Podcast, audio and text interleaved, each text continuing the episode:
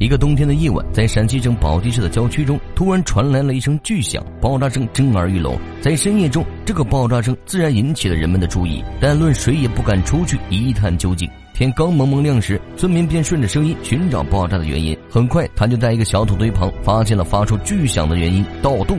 作为土生土长的当地人，他从小就听说了村口的位置竖立着一处封土大墓，这也是陵园村村民的来历。早年间，大墓还算是比较安宁。自从九十年代起，盗墓活动开始频繁，一些不明身份的人在周围频繁活动，他们也隔三差五的就能发现盗洞。但好在的是，由于横土层堆积的坚硬，几次盗墓形成的盗洞都均未打穿墓室。现如今，大墓已经吸引来了亡命之徒，文物部门意识到大墓已经处在岌岌可危的处境了。宝鸡市是陕西省第二大城市，历史十分悠久。据说五千多年前，中华文明的始祖炎帝就出生于宝鸡境内的清江河流域。三千两百年前的周朝先民们就在宝鸡脚下的周原建立属于自己的国家。公元前七七零年，秦襄王因护驾有功，被册封为诸侯。他建立的秦国国都就在宝鸡市境内。对于陵岩村旁的封土堆，其实考古人早就掌握了不少的信息。一九八二年时，文物工作者就对宝鸡展开了一次文物大普查。这个高大的封土堆自然没有躲得过，在这样一个紧邻都市、地势开阔的地方，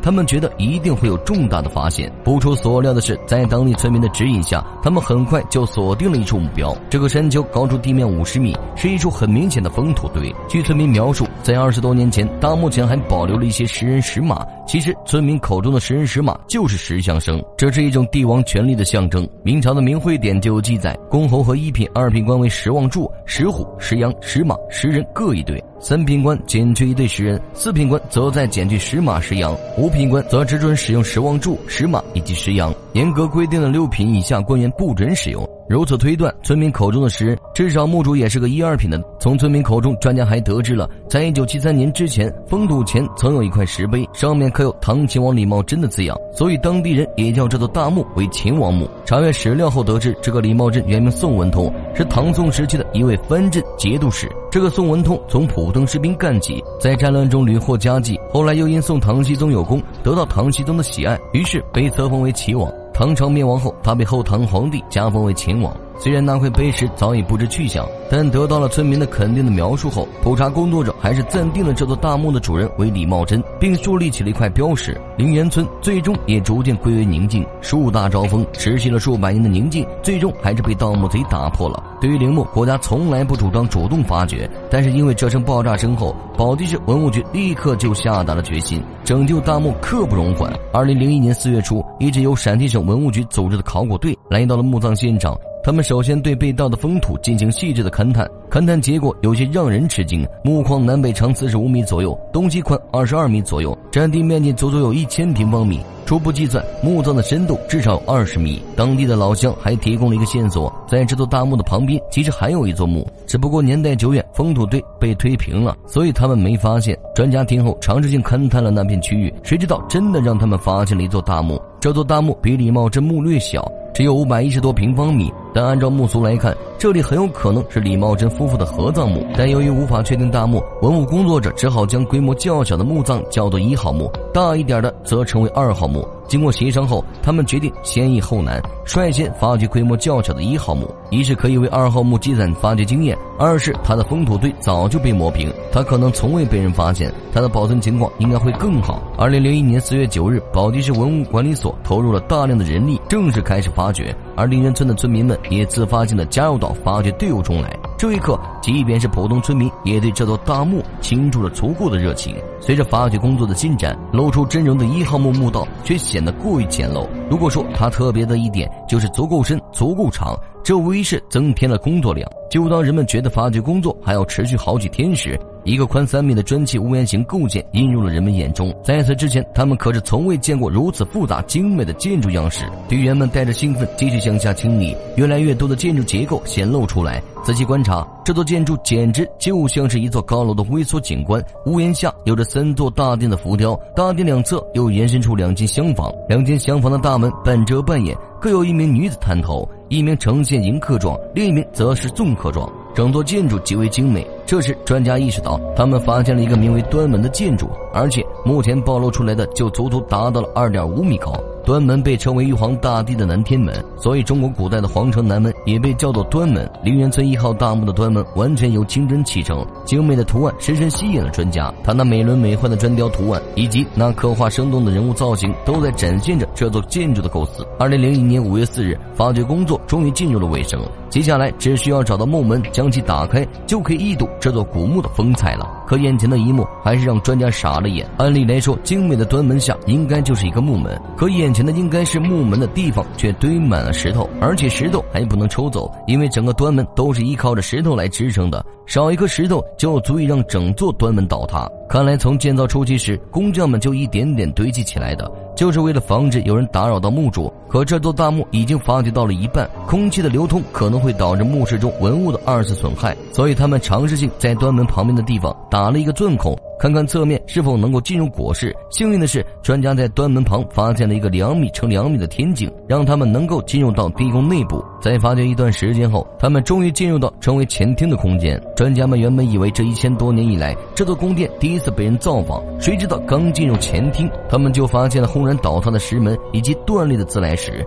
根据分析，石门并不是因为时间久远，是有一股外力将其冲塌的。这座大墓应该被盗墓贼光顾了。虽然大墓已经被盗，但是发掘工作还是需要照常进行的。在本应空无一物的前厅，考古队有了惊奇的发现。这间前厅就好像住宅的庭院，庭院两侧的廊壁上，他们发现了大量雕刻精美图案的砖雕。廊壁上层雕刻着鸳鸯牡丹的彩绘青砖，下半部则镶嵌着一幅八人抬轿图。教夫身着白色交领长衫，腰上缠绕着一个红色长衫。前排的第一个教夫左手撩起胸前的衣服，像是天气太热，他揭开前襟凉快了一下。后排的最后一名教夫则竖起拇指，表示赞叹。这些雕刻精美的图案，个个都是无法估算价值的艺术品。可见唐朝人民在建筑技巧上已经形成了成熟的工艺。在空旷的庭院中，考古人员曾发现了两座耳室，两间耳室紧邻着端门。原本应该堆积着随葬品的耳室，如今却空空如也。只是在入口处又发现了两组砖雕图案。前厅已经发掘完毕，因为木门已经倒塌，所以他们很轻松地进入到了墓室。可进入墓室就踩了一脚淤泥，随后大量的淤泥更是拦住了考古队的步伐。这时他们意识到。墓室的深处绝对有一处他们没发现的盗洞，淤泥就是水土流失而进入墓室的，而那伙盗墓贼很有可能就是通过盗洞进入到墓室的。然后他们又将石门撞开，将两件耳饰洗劫一空。其实陵园村一号大墓发掘至今都有一个问题没有解决，那就是墓主人是谁。之所以将这座大墓定为李茂贞夫妇的合葬墓，也只是从村民口中描述得来的，所以并不能盖棺定论。这个问题刚刚被提出来以后，没多久就得到了答案。在清理完淤泥后。考古人员在地面上发现一盒石墓志铭。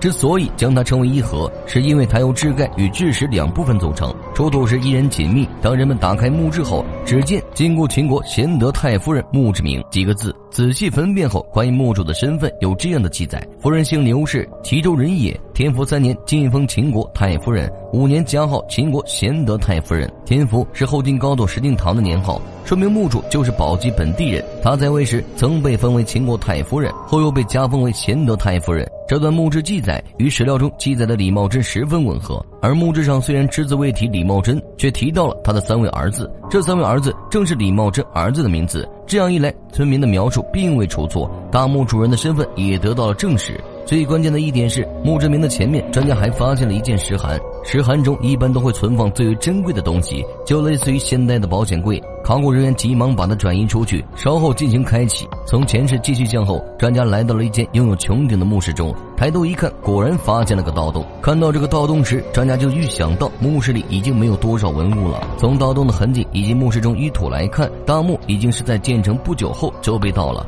这个盗洞的出现，摆明了这是一个熟悉大墓构造的人所做的。发掘至此，除了一些小件的铜器，以及一些作为大型器物支撑的。银器之外，就只剩下那些雕刻精美的壁画了。古墓被盗，影响了在场所有的考古工作者。一号墓相对于二号墓还比较隐蔽，这个结果让专家还是失望了。开会商讨后，他们最终决定把二号李木真墓进行发掘。因为有了一号墓的发掘经验，二号墓发掘的速度很快。不过，就和专家预想的一样，不只是专家一无所获，那个用爆炸开洞的现代盗墓贼很有可能也一无所获。和一号墓一样，二号墓在建成后就被那个熟悉建筑的盗贼光顾了。除了发现一个能证明墓主是李木真的墓志铭以外，基本上堪称一无所获。失望之余，专家想起了那个还未开启的石函。在发掘现场，他们尝试打开石函的一角，刚刚开启的一个小角，他们立刻就发现了一张铁板，而且铁板上似乎还有用朱砂写的字。他们急忙将石函转移到室内，想对着石函就来个 X 光。